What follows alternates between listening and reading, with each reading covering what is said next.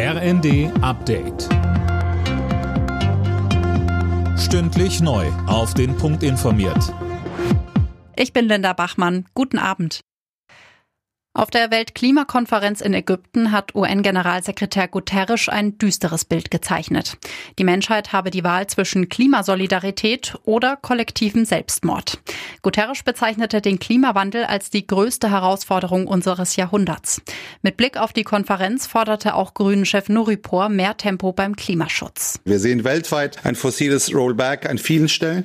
Und da ist es umso notwendiger, dass man als Weltgemeinschaft zusammenkommt und darum ringt, wie man so schnell wie möglich aussteigen kann, wie man so viel wie möglich die Erneuerbaren ausbauen kann, wie man so viel wie möglich Klimaschutz betreiben kann.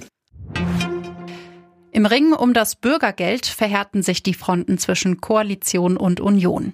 Die Ampel will sich nicht auf den Vorschlag von CDU-Chef Merz einlassen, erst die Regelsätze zu erhöhen und den Rest der Reform zu vertagen. Mehr von Tom Husse. Jetzt ist nicht die Zeit für parteitaktische Spielchen, sagte Bundesarbeitsminister Heil. Es gehe um viele Menschen, die Unterstützung brauchen. Auch für Grüne und FDP kommt der Unionsvorschlag nicht in Frage. Es brauche Reformen und nicht nur höhere Regelsätze, heißt es. Die CDU hat angekündigt, das Bürgergeld, so wie es jetzt geplant ist, im Bundesrat zu blockieren.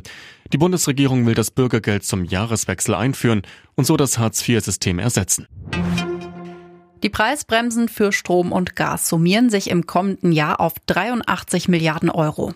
Das geht aus dem Wirtschaftsplan des Finanzministeriums hervor.